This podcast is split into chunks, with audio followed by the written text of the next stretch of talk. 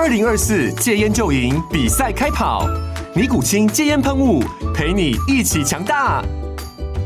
戒烟不容易，单靠意志力戒烟的人，时常无法克服戒断症状而失败。尼古清戒烟喷雾将是你的神队友，简单一喷，药品急速释放，立即缓解七大戒断症状，不限场合提高戒烟成功率。除了尼古清神队友，你还可以寻求专业医疗人员协助，一起迈向戒烟成功之路。尼古清戒烟喷雾，用科学方法戒烟，请咨询全台各大药局及戒烟门诊。本广告由尼古清戒烟喷雾、卫部药书字第零二七八三五号提供。嘉安嘉护股份有限公司，台北市中山区民生东路三段二号十楼，北市卫药广字第一一三零三零一九零号。尼古清戒烟喷雾，相伴每个新开始。看到你服务的对象，因为接受你的服务哦，跟我们智能治疗师合作之后，他不只是他的功能得到改善了哦，他会找到他人生里面一个新的平衡点哦，不管是他的家庭，不管是他的工作，不管是他在学校就学哦的一些经验上面，其实这是一件非常有成就感的事情。有一个困扰，就是我们的职能治疗师太专业了，因为他会希望孩子有这个动力，所以孩子就觉得这实在是很想再回去职能治疗室。我要跟他沟通，没有啦。不过还是要这边提醒大家，就是像我们一直在立法院倡议儿童游戏权，其实不只是希望能够让孩子玩得开心，对孩子来说，其实这个玩可以发展出他身体的很多的机能的状态，然后还有包括不论是身体上的或心理上的，其实都非常的重要。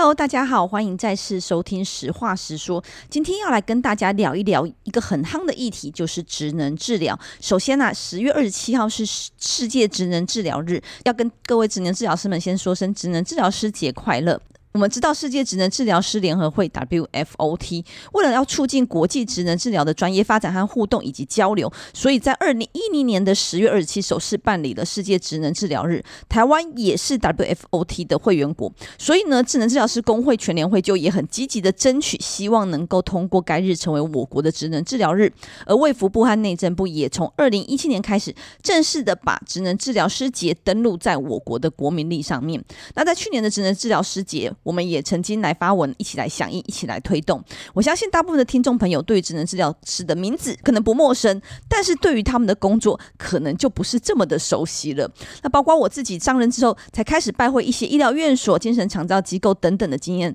其实会觉得职能治疗师的工作其实是非常重要，也非常有意义的。但的确，即便是我已经接触过这么多职能治疗师，有些问题或是有些疑虑，仍然是对我来说有点迷迷糊糊的，不是很确定。所以啊，我觉得外行不要领导专专业。所以，我今天特别邀请到一位职能治疗师，直接来跟大家分享一下职能治疗师的工作。那今天我们邀请到的来宾是黄胜祥职能治疗师。委员好，各位听众大家好，那我是胜祥，那我目前是一位职能治疗师。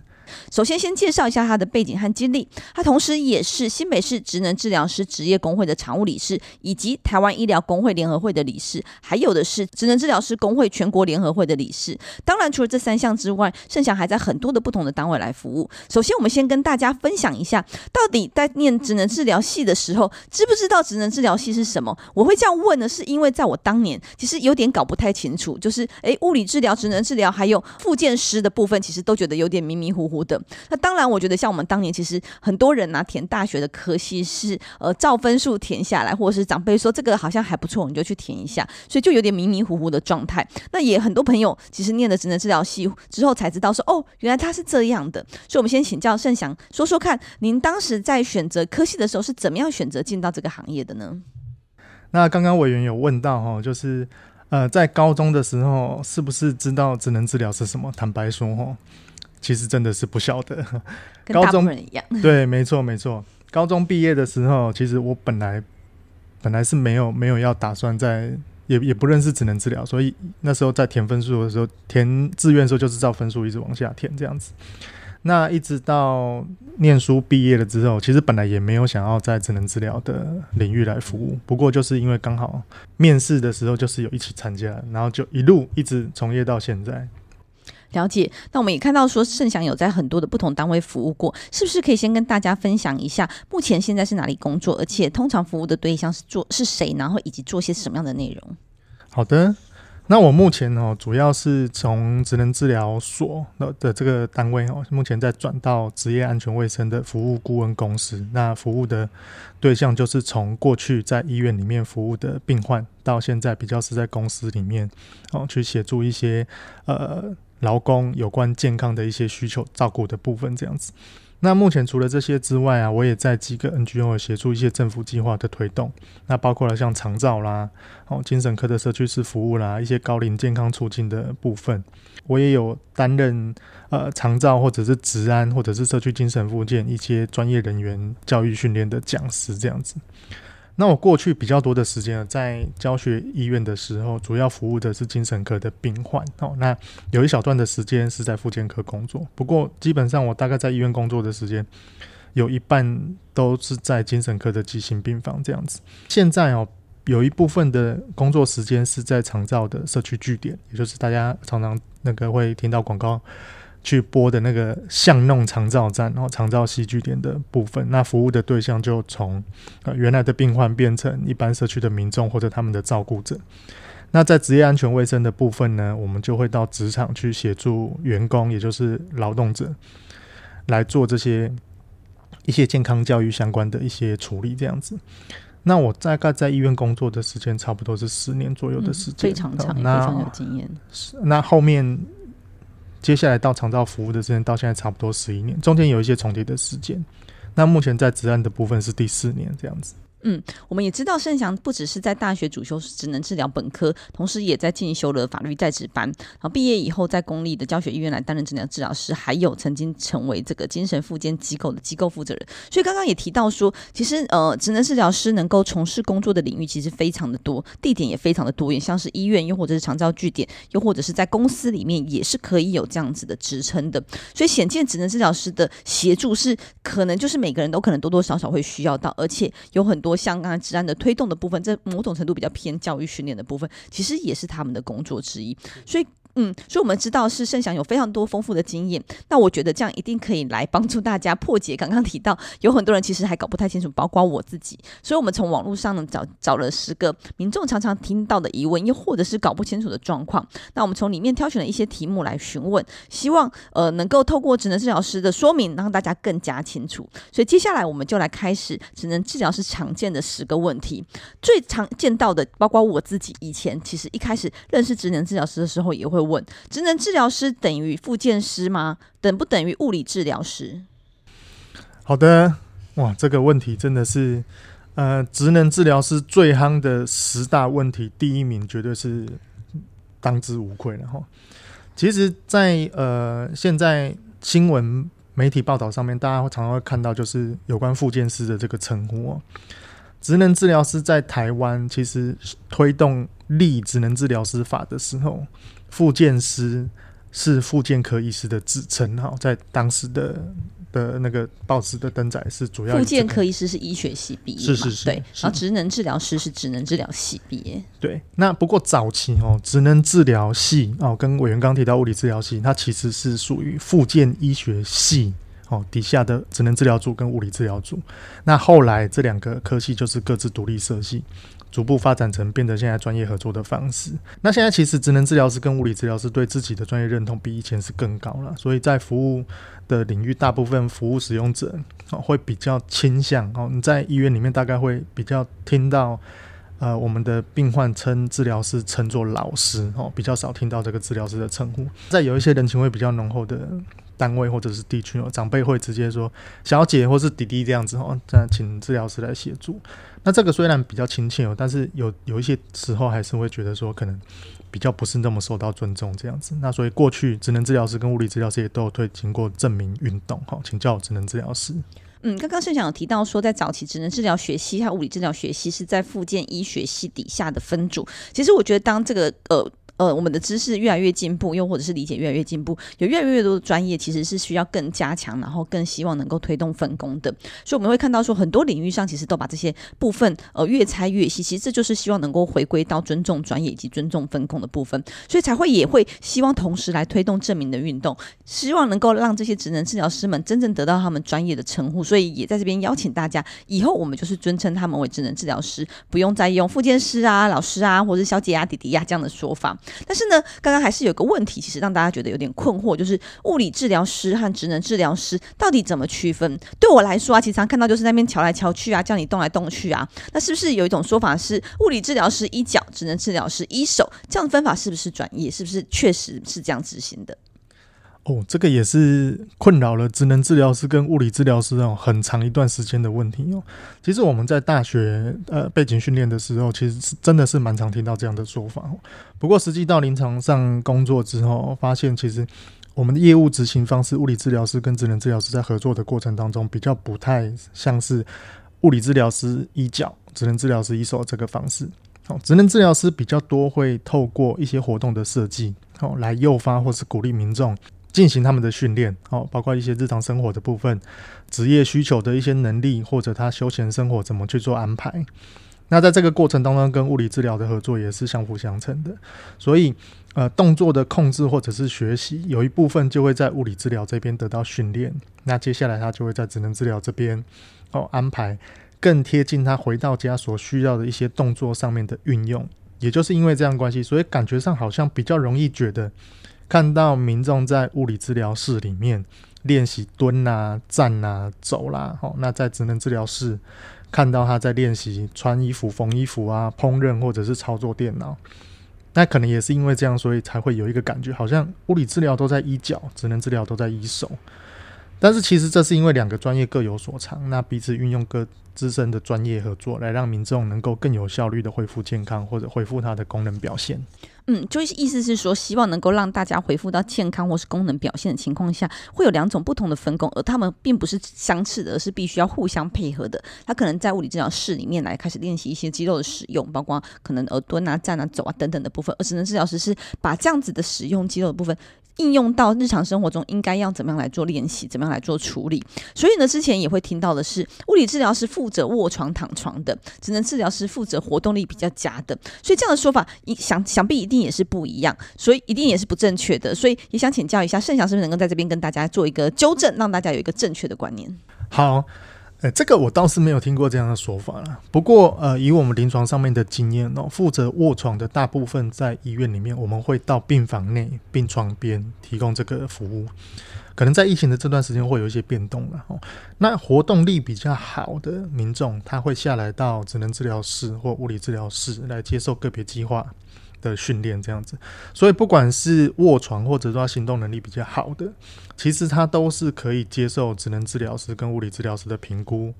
然后得到这样的专业协助。那不过进到社区之后，基本上就更不可能有这样子的分工了，因为进到社区之后，他不再一定会是在什么样的场域哦去接触到职能治疗师，所以实际上还是会看他呃在什么地方遇到职能治疗师接受这样的服务，那经经过评估之后来安排他合适的训练。嗯，刚刚盛祥就有提到说，如果进入到社区之后的分工，当然不可能是跟在医院的模式是完全相同的。那我自己其实刚开始认识职能治疗师的时候，也跟大家有同样的疑惑，因为我们下一个疑问就是，职能治疗师都在医疗院所工作吗？在哪边可以找到职能治疗师？那我像我自己第一次在接触职能治疗师的时候，是因为医生有评估说建议去做职能治疗，所以是在医院里面进行的。所以我当时的确以为主要都是在医疗院所里面工作，然后就有点像是呃重复去使用，因为好像是一次健保可以使用六四的服务嘛，所以就会一直不停的有点像回诊的概念，去让你的呃需要你的需求能够透过职能治疗师得到满足或者得到协助。那在医疗院所的部分，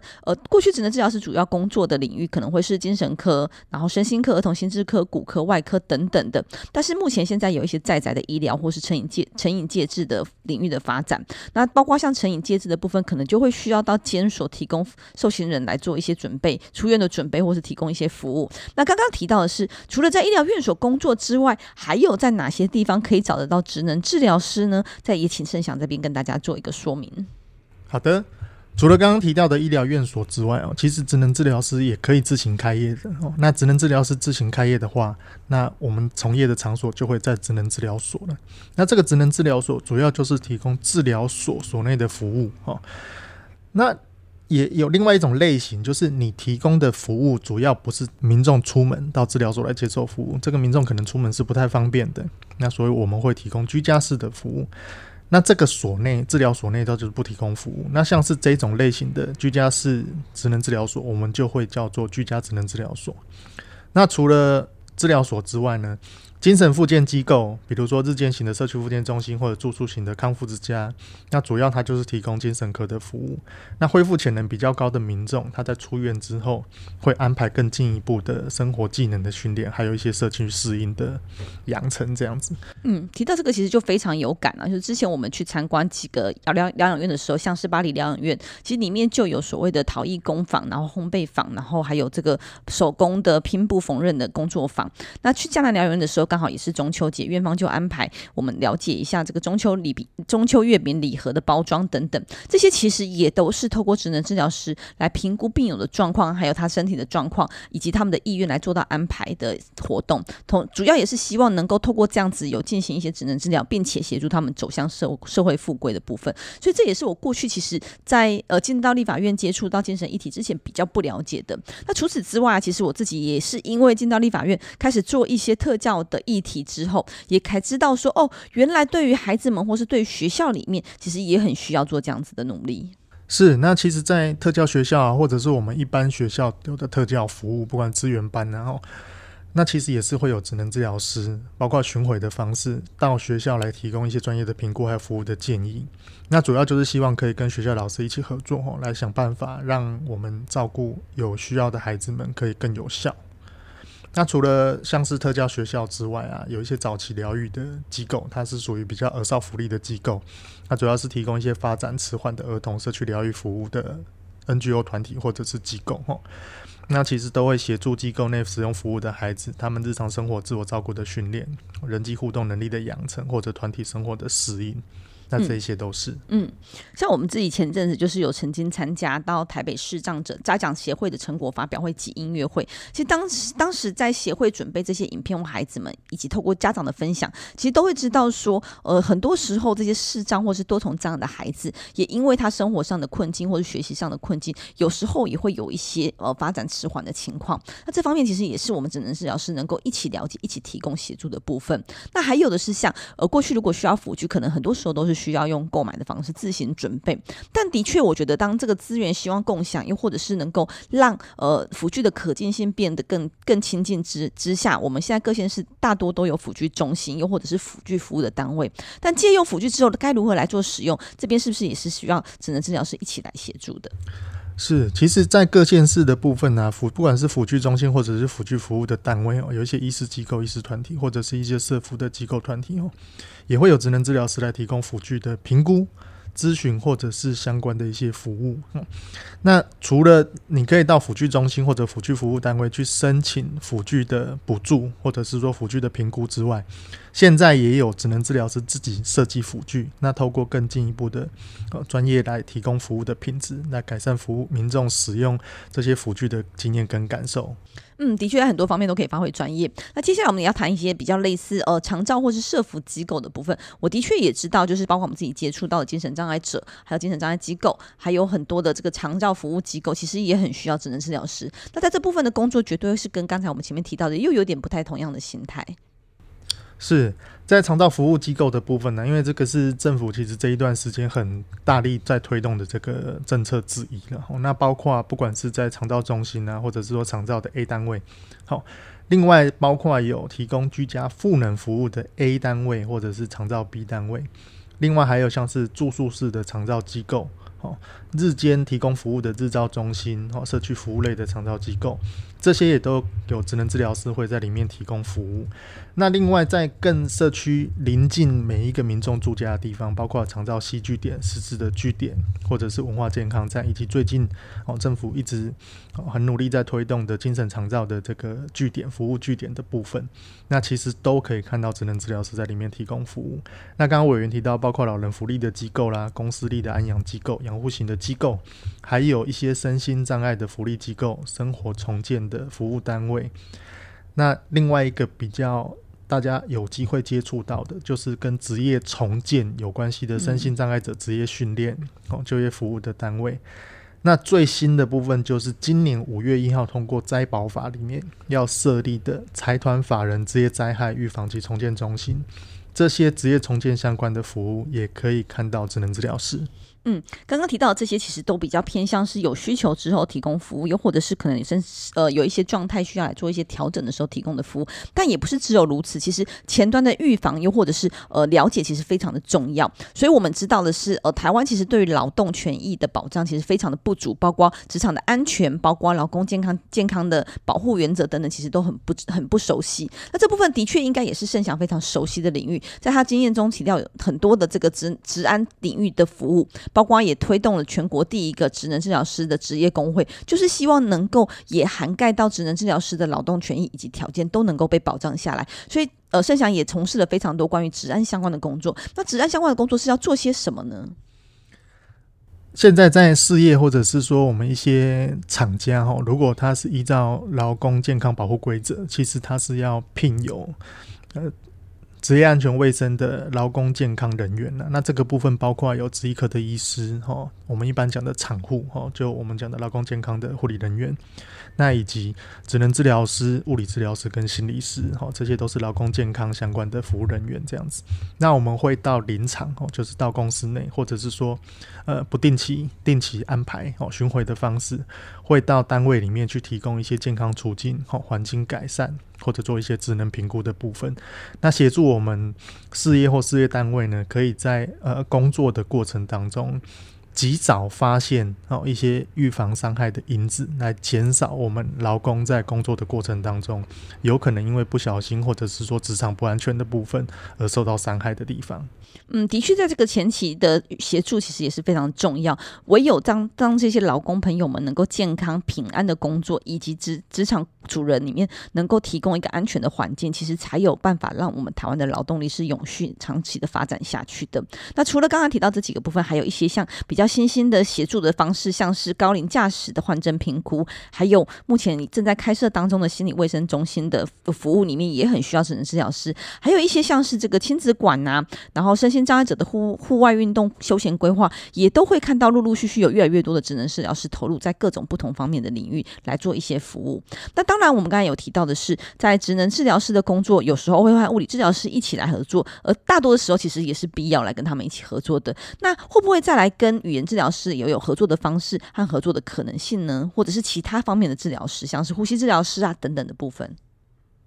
哦，这个部分是会哦。其实，呃，职能治疗师的合作的场域里面，在治疗师的这几个不同职类哦，最常合作的包括物理治疗师、哦语言治疗师跟呼吸治疗师。那目前我们这四类的职能治疗，这四类的治疗师也有合作哦，开了一个治疗师的权益促进小组。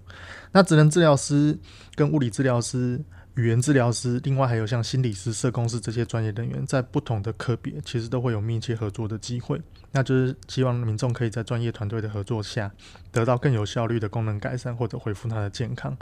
我过去在医院呢，因为大多数的时间是在精神科，所以主要是跟临床心理师或社工师的合作是最密切的。那离开医院哦，到社区工作之后，其实包括刚刚提到的物理治疗师啊、语言治疗师，那像是药师、营养师，哦、智商心理师。甚至有时候还会跟牙科一起哦，透过不同面向跟形式的合作。那另外像是一些低智能民众的服务，也有一些智能治疗师会跟眼科有合作。嗯，了解了。所以呃，另外一个迷思就是有人在问说啊，职能治疗师是不是就要带病人做串珠而已呢？又或者是折纸盒？之所以会这样问，其实是呃很多人家庭的经验，有可能是在长辈可能有点类似中风的状态之下，职能治疗师来做协助，所以常常是希望他们能够做一些呃动作，包括说像呃我们家自己的经验就是有串珠和画着色画，所以感觉上好像不是很专业，就是东西发一发，叫他做一做，这样就好了耶。所以很多很多人就会有点怀疑说。啊，职能治疗师就是叫他们做这些事情，会不会太粗浅了，或会不会太不专业了？是不是可以跟大家说明一下，为什么要做这些事情，以及除了这些事情之外，可能还有哪些动作也是你们可能希望病人或者希望这个服务被服务者能够持续练习的东西？嗯，其实比较正确的说法哦，应该是说职能治疗师他是透过跟民众一起合作。进行活动，在这个活动的过程当中，来协助我们的服务使用者学习，或者是重拾他的能力或技巧，哦，让民众可以提升他照顾自己的独立性。所以，如果比较通俗来讲，哈，不只是做串珠啦，我们还会跟民众一起插花啦，做一些小细点，哦，折纸、雕刻、精油芳疗、木工、陶工、球类运动、游泳、买菜、洗衣服、逛周年庆、去图书馆借书。申请社会福利，甚至我们也会陪着我们的服务使用者练习出门去做投票这件事情。那如果是职业重建的部分，我们还会跟着他们一起去找工作，这些都是职能治疗师很重要的工作美材。那当，当然大家可以想象，就是如果你在做重训，就是需要那些重训的设备。那其实，职能治疗师就是透过刚刚讲到的这些活动的媒材，希望能够透过这些活动的参与跟执行，让我们的民众可以尽可能的恢复或者是学习他的独立性。嗯，我自己的感觉是，职能治疗师蛮需要透过对于呃协被协助者的了解，对于民众的了解，然后去帮他规划一些他本来在生活中就可进、可接触的、可接近的工具或媒材，让他们可以的透过这些方式来恢复或是学习的独立，其实是蛮重要的。所以我觉得他们也蛮重视的专业技能是在要如何帮。被服务者来做一个规划。那刚刚有提到是呃，有很多时候是在身心障碍者的部分会听到职能治疗师。那只有身心障碍者需要职能治疗吗？其实当然不是。我们刚刚也有提到说，像有一些职场的部分啊，或者是孩子的部分。但我们首先看到的第七个迷思是在于，只有身心障碍者需要职能治疗师吗？那在职能治疗的协助之下，身心障碍者可能可以有哪些改变？其实所谓的身心障碍者，对我们来讲，应该是说他的功能表现哦失去正常，我们讲失能的人，然后那其实透过职能治疗的专业协助，不管是在医疗模式下的治疗行为，或者我们透过代偿的模式来改善人以外的环境，哦，都是希望能够透过职能治疗的专业来改善或维持这个身心障碍者现有的功能表现，或者是延缓他退化的状况。不过，其实身心障碍哦，它并不是一个开关就零跟一的二分法，它其实是一个光谱的概念。在临床的经验上面呢，我们可以知道，预防其实是更胜于治疗的。所以，透过职能治疗的专业知识，我们针对健康或是比较亚健康的民众，在合作上面协助他们，能够在发生身心障碍状况就失能之前哦，来维持或改善他的健康行为，来降低这些民众哦，不会因为可能一段长或短的时间哦，疏忽了照顾他自己的健康，反而提早进入了这个身心障碍的状况。那尤其现代人呢，其实对健康的意识哦，相较于过去更加的积极，也比较能够更了解，就是临终之前呢，相对长期的卧床状况，不是台湾民众想要的生活经验。所以，职能治疗对于健康生活的设计跟规划，并没有局限在身心障碍者才能够使用。更何况，台湾最引以为傲的健保的这个制度哦，对于健康促进的着力，其实还有很大进步的空间。那在心理健康的部分呢，其实也还有更多需要加紧脚步的任务是要进行的。嗯，我们其实提到身心障碍者的服务，以及更进一步的到心理健康的部分，其实是呃更往前端去做努力的。那在去年我们庆祝职能治疗师节的这样子的听闻当中，也特别有提到，不论是我国的医疗体系长照制度的发展，又或者是 CRPD 的权利公约里面都有提到，应该会逐渐朝向淡化服务对象身上的病人或患者的标签，而服务照顾的模式也会有不同的形态，而且介于不同类型的医护人员之间互相转介，然后整合性的来提供一个服务。所以呢，我们也会看到，这就是我们从后端的这个协助和呃协助和训练之后，更进一步的往前，希望能够在预防的部分，能够在失能的呃。提早的避免智能的这样的状况下，也能够提供更多的协助。所以，的确也有很多的职能治疗师的工作场域，逐渐的从医院或机构走向社区化，服务的内容也是更重视的是前面的预防以及心理健康的协助，同时也朝着整合性的发展一起来做努力。那我们刚才提到的是，除了身心障碍者，除了在职场之外，其实呃，我自己的经验就是儿童。儿童的职能治疗，但是呢，儿童职能治疗是不是就是在玩呐、因为我自己的经验就会看到他们会走独木桥啊，然后攀爬这个绳梯呀、等等的工作，看起来就是真的超好玩的。是啊，这其实是一个很重要的问题哦。因为其实对儿童来说哦，玩是儿童这个年龄哦非常重要的一个职能哦。那透过这个玩的过程，儿童其实可以更有效率哦，更有动机的去学习一些动作的技巧哦，认知的发展、社交人际的互动。各种成长他所需要的能力哦，所以怎么样能够好好的而且有效的玩哦，那以及照顾者可以怎么样陪孩子玩，是从事儿童领域职能治疗师哦非常重要的一个课题哦。如果我们换过来想哦，从成年人的角度来看，你可以把这个玩哦当成是成年人的休闲，它也是一样是一个非常重要的领域，不管是动态或是静态的休闲活动，基本上它都是一个人不可或缺的一部分。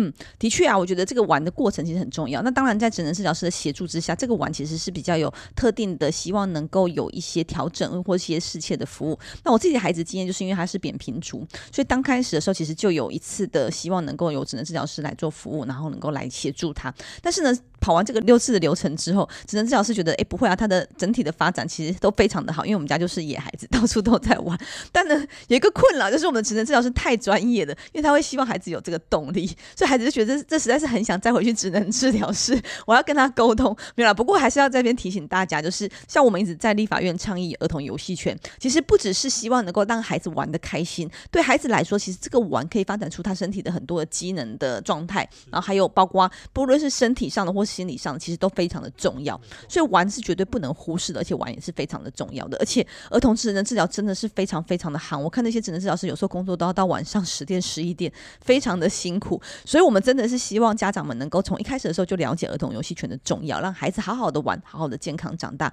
然后让智能治疗师能够发挥更多的专业，而不是而不是这么的辛苦到深夜还要继续的工作。那当然呢，我们会觉得说啊，要陪陪伴这些人，呃，要很辛苦，因为尤其是孩子有时候很努，你还要想办法让他有动机。陪伴这些长照者可能也很麻烦。我讲职能安全的时候，可能也没有人多少人觉得这很重要。所以，当职能治疗师是不是要很有爱心、很有耐心呢？我想，身为一个助人工作者，其实有爱心是一个蛮基本的要素了。好，毕竟我们服务的对象是人。哦，那当然，除了爱心之外，其实耐心跟同理心呢，也是都非常重要的一个部分。不过，我想啊，其实不管各行各业，应该都有这个类似的情形的。这个讲下去会发现，每一个每一个行业其实需要的东西都是非常非常的多。嗯，我蛮认同盛祥的说法，就是我觉得只要你的工作对象是人，其实都蛮需要爱心和耐心的。比如说，我们常常要接触到很多的选服，又或者是陈情，很多时候这个陈情人不见得是一个合理的诉求，又或者是他根本没有诉求，但是他可能遇到一些困境，所以我们也是要很有耐心、爱心，还很有理性的去陪伴。我觉得这件事情，其实在各行各业里面，只要工作的对象含有人的情况下，可能都会需要这样子的特质，或是这样子的需求。那第十个问题，也就是最后一个问题啦：职能治疗师可以像是智商心理师一样，自己在外面独立接案吗？这个问题哦，这个所谓的外面，我不晓得是说是门外面，还是要到多多外面的地方哦。呃，依台湾目前的法令规定啊，如果你是要用职能治疗师的这个身份哦来提供职能治疗的服务哦，其实我们就是要去办理职业登记。哦那这个职业登记哦，你有两个选择，一个就是说有点像考行，你就是受聘在医疗或医师的机构，或者下面我们前面提到的那几类的单位哦。另外一种就是自行开业，就你自己设立一个机构这样子哦。那在早期哦，民众对于接受医疗人员服务的习惯，大部分都是到医院去使用哦。所以我我在想，我们所谓的这个外面的独立接案，应该是透过开业或者受聘的方式哦，接受民众哦到我们治疗所，或者是比较不是在医院的单位来使用服务哦。另外就是说，民众透过申请哦，政府的一些长照啦，哦，职业重建啦。或者是说，呃，其他类型的服务，身心障碍啦、老人福利的服务之后，我们会到民众的家中，或者是到指定的场所来提供服务。那其实这个问题哦，在呃，我们我们现在职能治疗师其实正好在推动一个修法的过程。那主管机关其实就已经有提过，在现行的制制度下面哦，如果我们所谓的外面独立接案哦，是到院所以外哦，让智能治疗师可以在从业的过程当中哦，独立的接案这件事情哦，它是有一个触发的问题，特别是疫情的期间哦，不管治疗师是要居家到宅。或者是提供远距视线上的服务，其实目前这个都还是有一些触发的问题。可是其实这件事情呢，一直没有办法进展到我们完成修法的一个比较好的共识。大概我我记得我们上一个会期是可以到一读后，那还没有进到二读这样子。也就是说，现在其实是一个大家都知道有问题，可是迟迟不去解决它的状况。那今年也刚好哈，就是整个治疗师工会全年会二十周年庆哦，那有邀请到总统、副总统莅临。那其实他们在大会现场支持的时候，也都有表达一些比较善意的回应。所以接下来我们这边也是希望可以继续的努力，让我们专业服务的过程当中，治疗师不需要背上违法的这个压力。嗯，其实这就是我们之前曾经提到过的，职能治疗师他现在如果要到院所以外的部分来做呃服务的话，其实是有触法的疑虑的，因为现在的法规里面是有限制，他们只能在特定的场域来做这样子的服务的提供。那刚刚提到，其实呃各种各样的服务其实都很需要，比如说在的呃朋友们如果有需要的话，是不是能够提供在宅的服务？因为的确有些人的状态可能没有办法出门，又或者是很难出门，甚至是在疫情期间不是因为自己的身心状况而没办法出门，可能是受限在疫情的期间必须要居家隔离等等的状况，或又或者是远距教学，呃，远距式的服务，可能都有一些些触法的疑虑。但是这实实际上是我们都很清楚知道有这样的需求存在，也应该提供这样子的服务。所以呢，包括我还有很多委员，其实都已经正式的提出了《职能治疗师法》第十二条的条文修正。我们希望能够让职能治疗师的专业能够符符合国人的需求，协助从生理、心理还有发展障碍等等社会功能上的这些需要的人，让他们在日常生活中都能够得到最大的独立性和自。主性，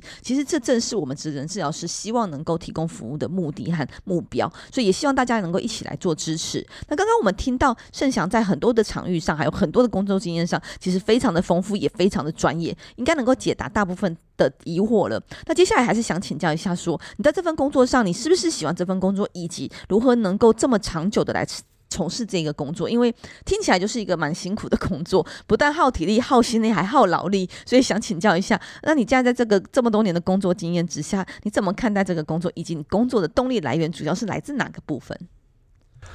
哎、其实我本来我本身就是一个蛮喜欢跟别人接触、跟互动的一个个性，所以呃，我觉得我自己算是蛮擅长这件事情的。虽然过去哦，可能